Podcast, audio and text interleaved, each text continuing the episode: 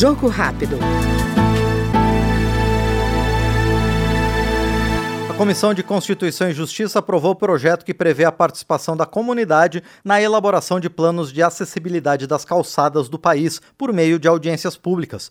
A proposta vai ser analisada agora pelo Senado. Segundo o relator da matéria, deputado Duarte Júnior, do PSB do Maranhão, dar voz à população é fundamental para a construção de boas políticas públicas. Quando há uma participação popular, as decisões elas são tomadas de forma mais segura, são decisões mais acertadas. E é muito importante que a gente perceba que esse, eh, essas pessoas, e eu me refiro pessoas com deficiência, e aí a gente tem pelo menos eh, um terço da população brasileira tem algum tipo de deficiência, esses números têm aumentado. Então nós pensa, precisamos pensar a cidade é, observando o passado, atento ao presente, mas com uma visão ao futuro com metas de curto, médio e longo prazo. Nós acompanhamos agora no Jogo Rápido o deputado Duarte Júnior, do PSB maranhense.